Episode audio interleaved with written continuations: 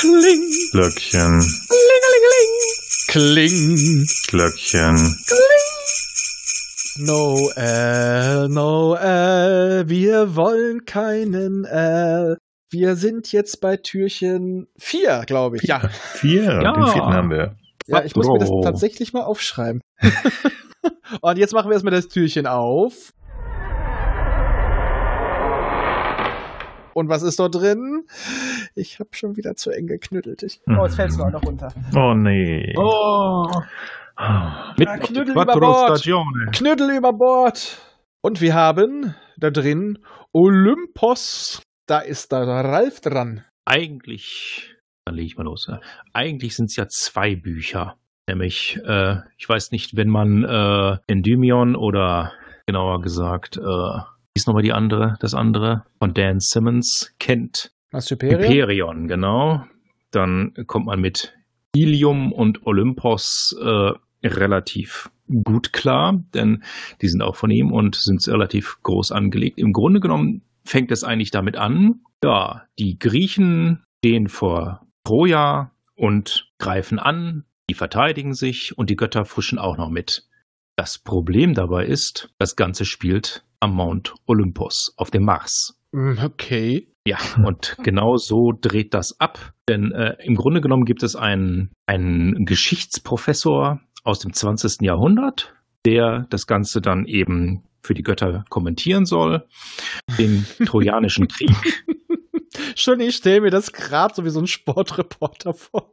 Ja, so ungefähr. Äh, Im Grunde genommen äh, werden auf dem äh, Mars wird der gesamte Trojanische Krieg nachgespielt und mit dem kleinen Unterschied, dass eben die griechischen Götter eben nicht Gottesfähigkeiten haben, sondern sie benutzen Nanotechnologie im großen Maßstab. Das alles, was dort an Göttertechnologie abgeht, ist Nanotechnologie und dann so, am Anfang geht es eben erstmal nur wirklich um diesen Trojanischen Krieg, aber im Laufe der zwei Bücher geht's dann, ähm, merkt man, dass das Ganze eigentlich nur ein Rahmen ist für das Drumherum und dann weitet sich das Ganze auch auf äh, das Sonnensystem aus und auch auf Erde durchaus und dass es auch im Sonnensystem noch andere Völker, sage ich mal, gibt, mehr Cyborg-mäßiger Art, also Weiterentwicklung, es ist sehr weit in der Zukunft spielt und was hinter dem Ganzen dann durchaus noch steckt. Und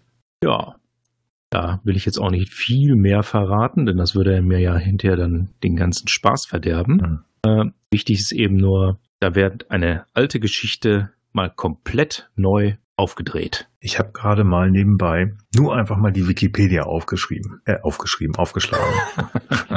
Eben, oh Gott. Und wenn man dann so einen Satz liest wie, der Rahmen, äh, Referenzrahmen spannt sich von Homers Ilias über Shakespeares Sturm bis hin zu Marcel Prousts À la recherche du temps perdu und schließlich Wladimir Nabokovs Novelle Ada oder Das Verlangen. Das müssen wir besprechen. Also das muss ich lesen. Klingt echt Hm, völlig ist, also, und genial.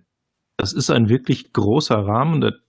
Es wird immer größer gemacht, dann was das Ganze hingeht. Dann spielt eigentlich am Ende der griechische Krieg eigentlich keine so große Rolle mehr, sondern mehr das drumherum. Und das sind nur 826 Seiten. Das muss ich doch lesen lassen oder kann man doch bestimmt sich vorlesen. Ja, das ist einer der Bände. Das sind zwei Bände.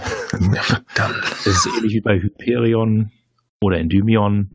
Es beginnt, dann kommt dann hinterher tatsächlich noch ein zweiter Band dabei und dann wird nochmal draufgelegt. hm. Das scheint so seine äh, Masche zu sein bei seinen Reihen. Ich wollte ja auch erst Hyperion mit reinwerfen, aber ich dachte so, ich brauche ja allein eine Ewigkeit, um die 200 Seiten Prolog zu erzählen. Das ist richtig. Bei Dan Simmons muss man tatsächlich, äh, Sitzfleisch haben. man zu ihm persönlich steht, man braucht viel Zeit. Hm. Oh, äh, bei Dan Simmons selber weiß ich jetzt gar nichts. Was ist denn an ihm so? Äh, man könnte, er ist äh, relativ umstritten, was seine politischen und sonstigen Ansichten angeht. Ach so, ähnlich wie bei Frank Herbert mit seiner Homophobie und all so ein Kram. Ja, sowas in der Richtung, Ah. aber anders eben. Wieso müssen so geile Autoren immer so komische Menschen sein? Ja, gute Frage. Äh, Ja. Nee, aber das klingt auf jeden Fall immer interessant. Also abgedreht und äh, schön philosophisch und Ja.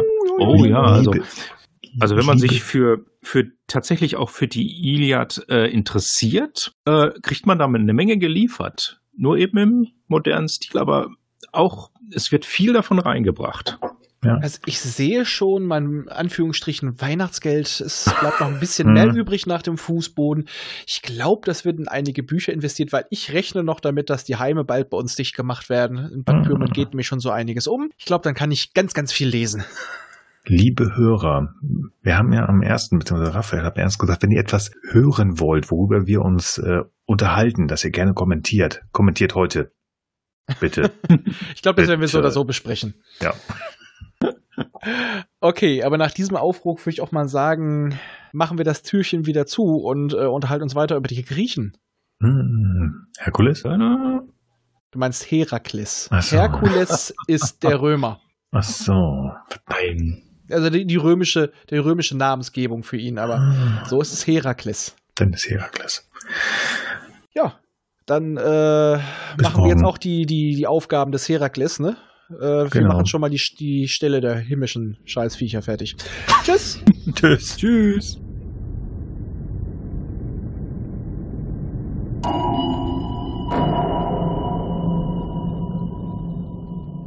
Dieser Podcast ist Teil des Podcast-Netzwerks dbpdw. Die besten Podcasts der Welt.